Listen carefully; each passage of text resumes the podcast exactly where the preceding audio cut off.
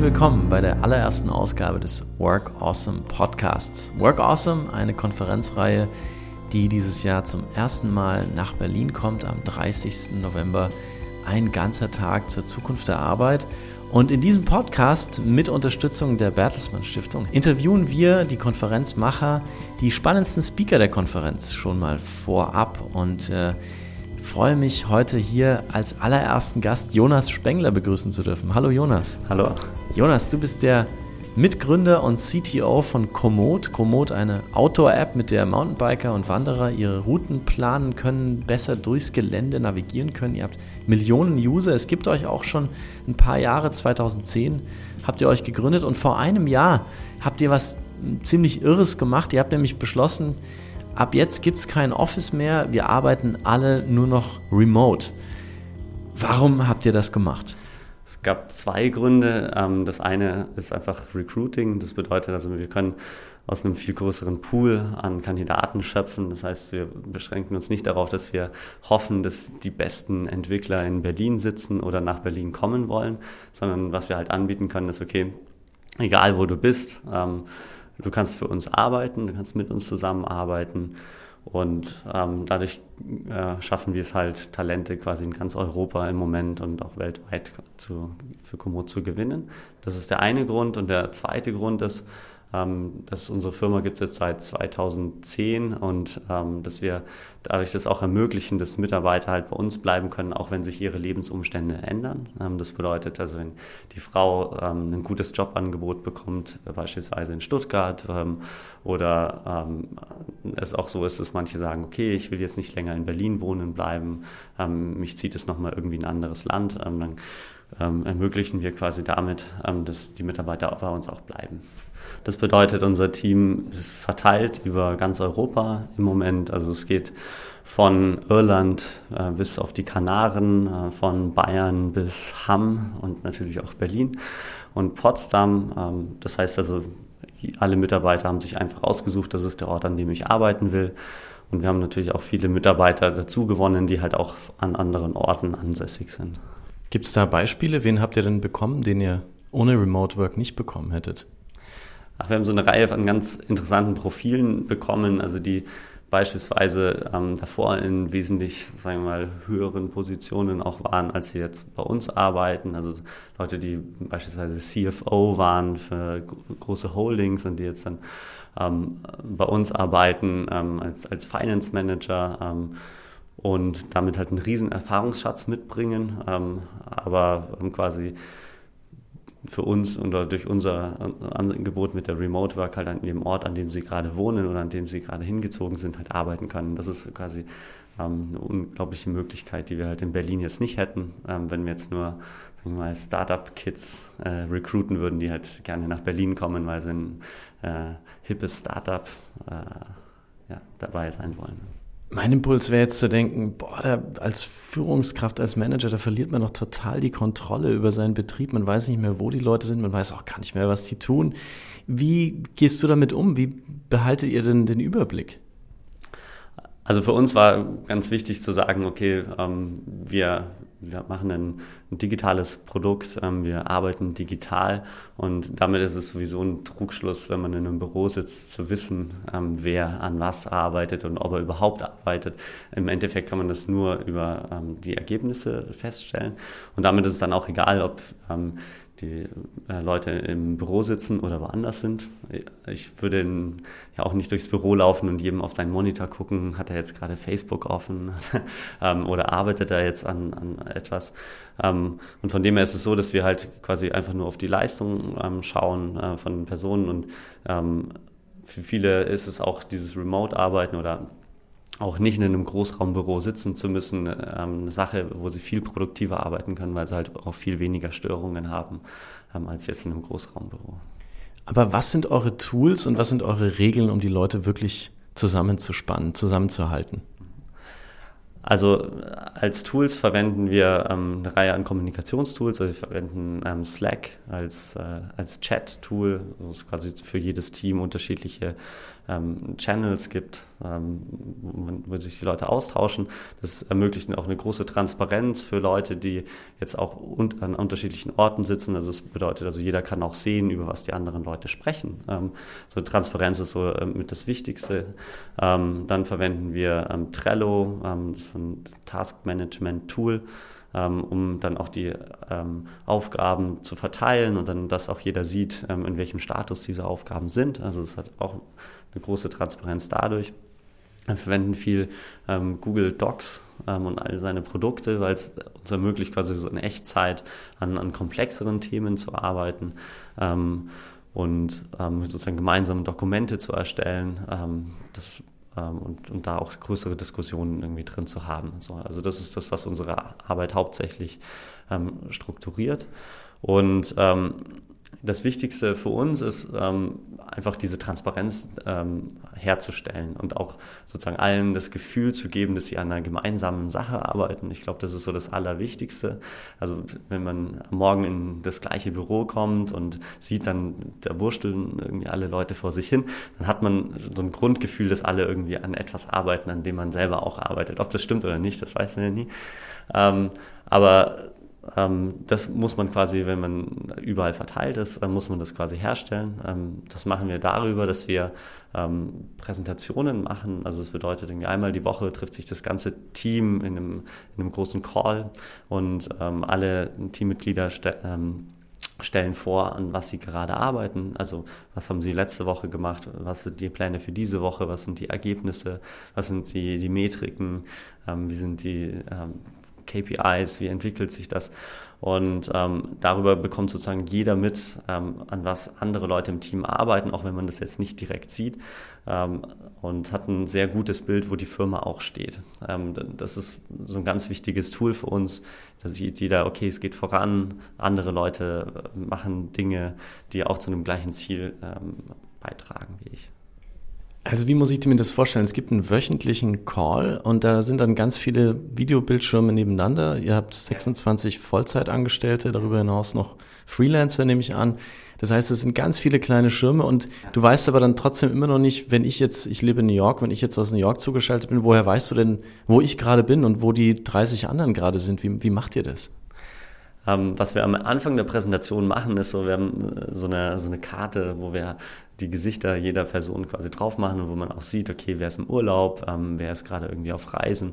Und ähm, dadurch wird es quasi visualisiert. Ähm, der Anfang von diesem großen Call ähm, geht auch darum, einfach, dass sich alle unterhalten, so ein bisschen auch Smalltalk machen. Also ähm, wir, wir nutzen dieses Videotool, irgendwann wird es halt auch zu so einem, zu einem Büro. Also es ist, wenn man Videochat sehr, sehr wenig verwendet, dann ist es so ein ähm, vielleicht so ein besonderes Ereignis, wenn man jetzt aber Videochat jeden Tag mehrere Stunden teilweise verwendet, ähm, dann ist es halt auch so ganz normal, mit Leuten darüber zu sprechen. Oder wenn jemand Geburtstag hat, dann äh, singt man ihm ein Ständchen über, über Videochat. Ähm, oder wenn man, ähm, ja, wenn man was zu feiern hat, dann ruft man schnell auch alle zusammen. Also genau das Gleiche, was man in einem Büro auch machen würde, kann man halt auch in, im digitalen Raum machen.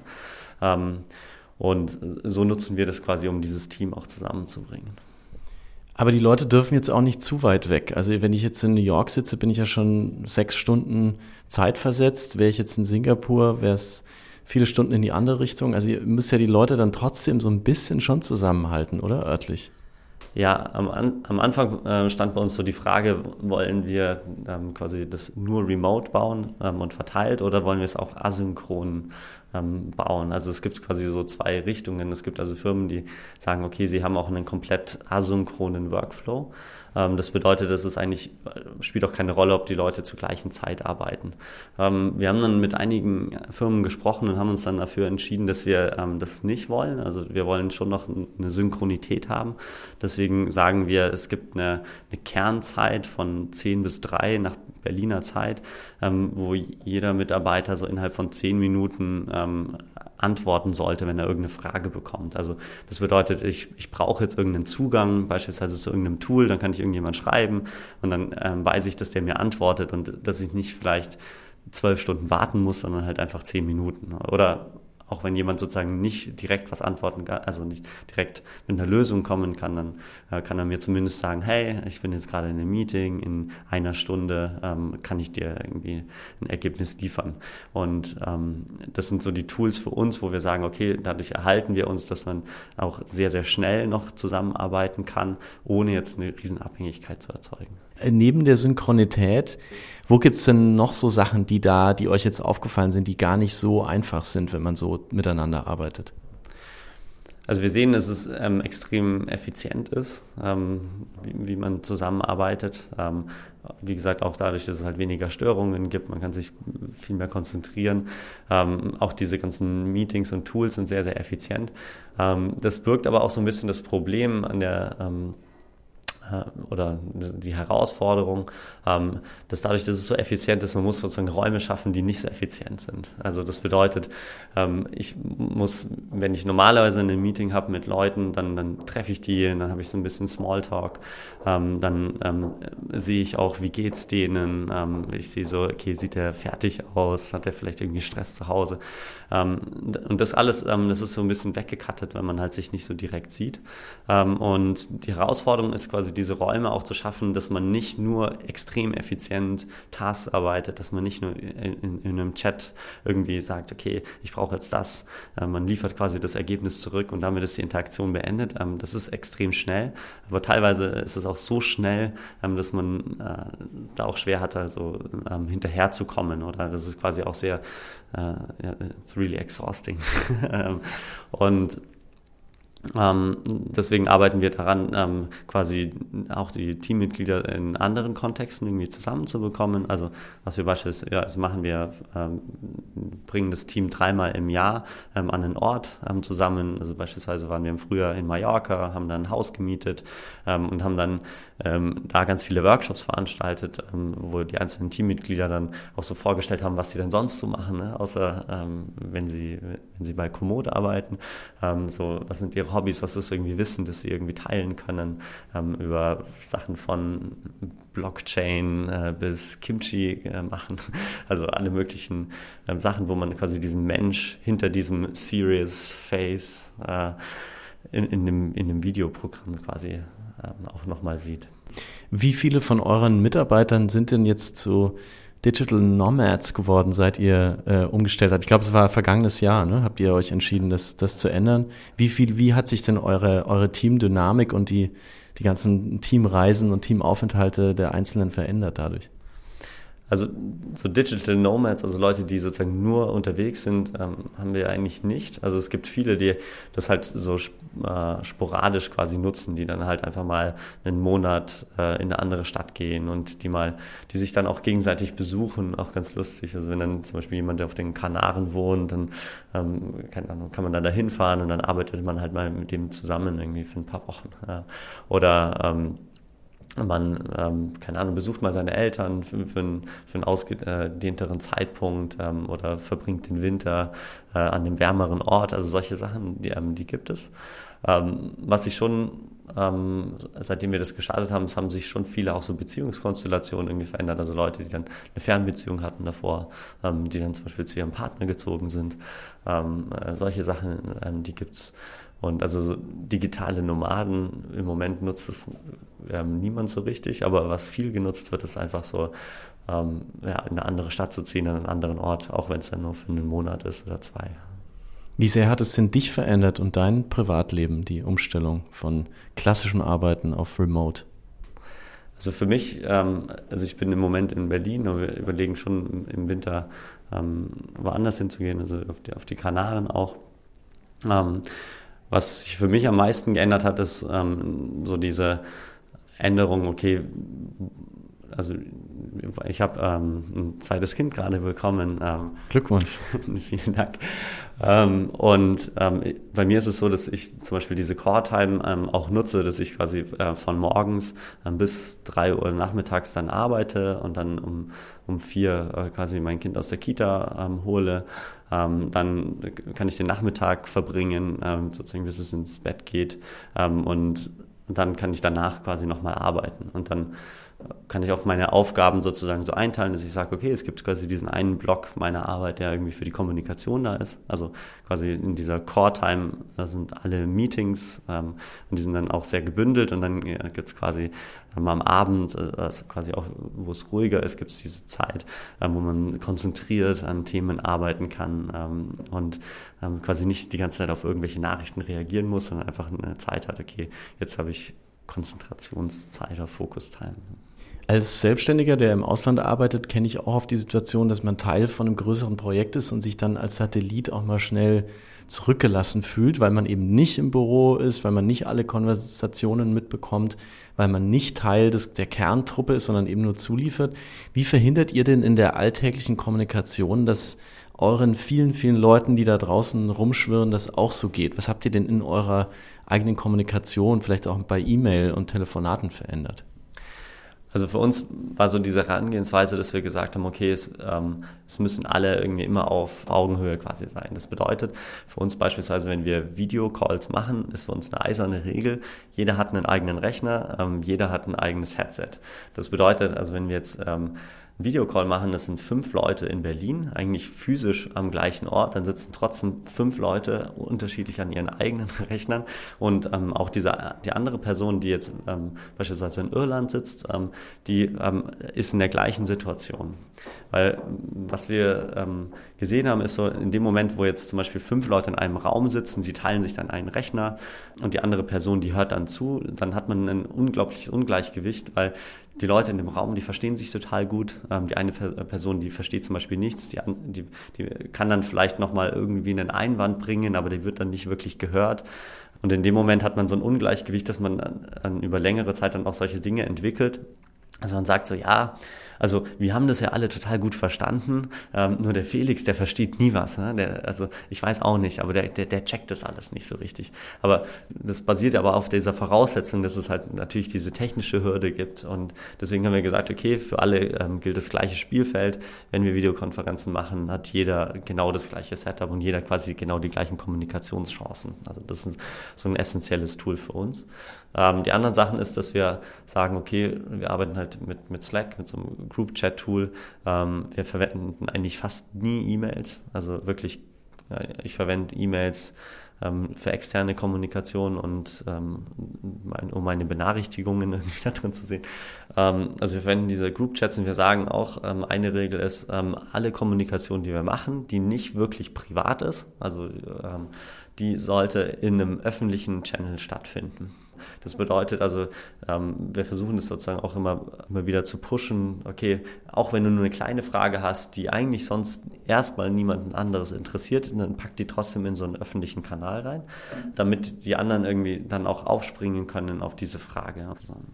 Auf einer Skala von 1 bis 10, wie anstrengend ist das, alle Kommunikation zu verschriftlichen? Ich finde es nicht so anstrengend, weil die meisten auch in unserem Team und auch ich selbst ähm, eigentlich eh eher so die schriftlichen Typen sind. Also ich glaube, das ist auch ein, ein wichtiges Ding. Es war ganz lustig, meine, meine Schwester, die ist ähm, Journalistin und die kam bei uns ins Büro und hat sich total gewundert, ähm, also das war bevor wir diese Umstellung gemacht haben, ähm, kam rein und hat sich gewundert, warum es ähm, so, so leise ist bei uns. Und dann hat sie gemerkt, okay, es, es gibt niemanden, der telefoniert. Und es gab einfach davor, ähm, gab es auch niemanden, der telefoniert hat. Es gab nicht mal ein Telefon Telefon bei uns im Büro. Und deswegen lief alle Kommunikation sowieso da auch ähm, schriftlich schon statt. Aber die Sales-Marketing-Leute müssen ja telefonieren, reden. Ja. Ja, das sind die, das sind die einzigen. Ähm, wie gesagt, also externer Kontakt, ähm, der, der findet schon natürlich über Telefon ähm, statt, aber das ist bei uns ein, ein, kleiner Teil. Also der meiste Teil ist natürlich bei uns irgendwie ähm, Entwicklung und, und Kreation.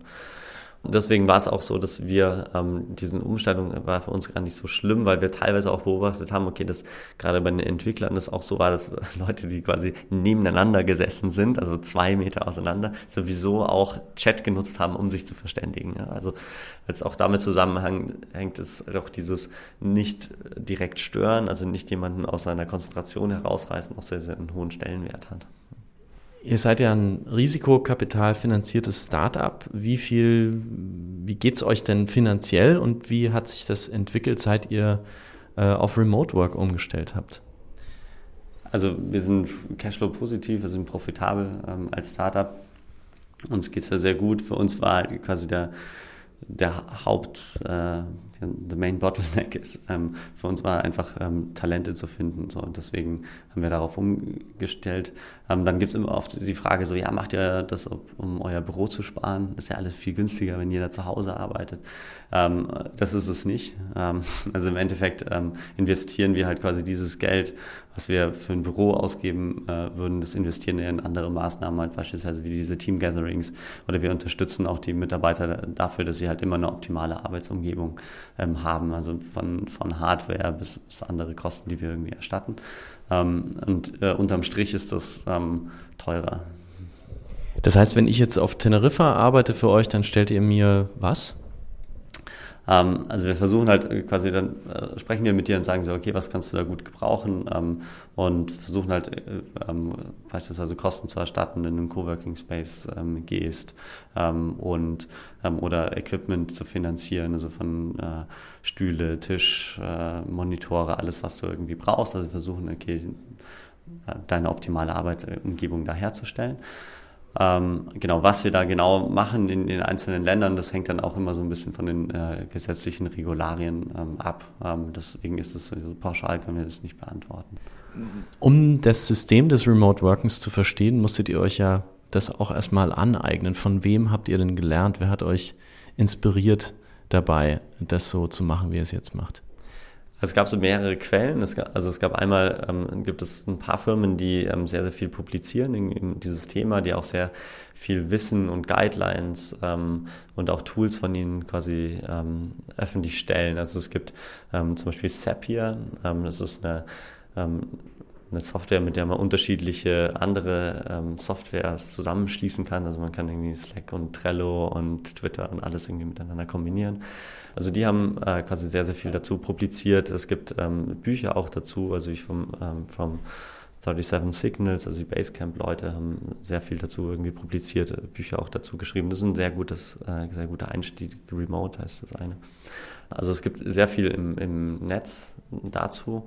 Ähm, und auf der anderen Seite haben ähm, wir uns dann halt ähm, mit Leuten aus anderen Firmen getroffen. Also ich habe geschaut, okay, gibt es einmal Firmen, die das äh, quasi praktizieren und äh, um mich dann irgendwie mit, den, äh, mit der Management-Ebene da zu treffen. Und auf der anderen Seite habe ich nach Leuten geschaut, die quasi aus der Mitarbeiterperspektive, also die halt seit Jahren remote arbeiten, und was sind quasi ihre Erfahrungen und was hat sozusagen gut für sie funktioniert und, und was sind sozusagen ihre Probleme, um diese beiden Perspektiven ähm, zu haben. Okay, einmal wie managt man das, aber auf der anderen Seite auch so, okay, wie fühlten sich das überhaupt an, äh, auch über längere Zeit ähm, in so einer Firma zu arbeiten.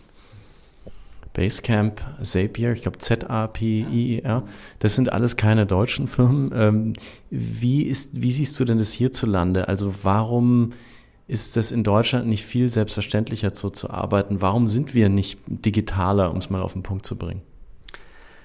Also es gibt wahrscheinlich viele Gründe, aber eine Sache, die mir in Deutschland schon auffällt, ist so, dass ähm, das Digitale immer noch nicht so ernst genommen wird. Also digital ist ganz oft einfach ein Spielzeug, ähm, das ist quasi so das Neue, das Neuland. Ähm, ähm und ich glaube, dass damit einhergeht, ähm, dass auch so diese digitale Arbeit ähm, nicht, so, nicht so ernst genommen wird. Also das bedeutet, sagen dann auch ganz viele so, ja, okay, ähm, was machen die denn da? Was, was arbeiten die denn da? Also das Verständnis von, von deutscher Arbeit ist, glaube ich, noch so, es kommen alle Leute ins Büro und dann setzen sie sich hin und dann arbeiten die dann alle kräftig oder sitzen alle in einem Raum und, und denken feste nach und entwickeln dann eine neue Idee.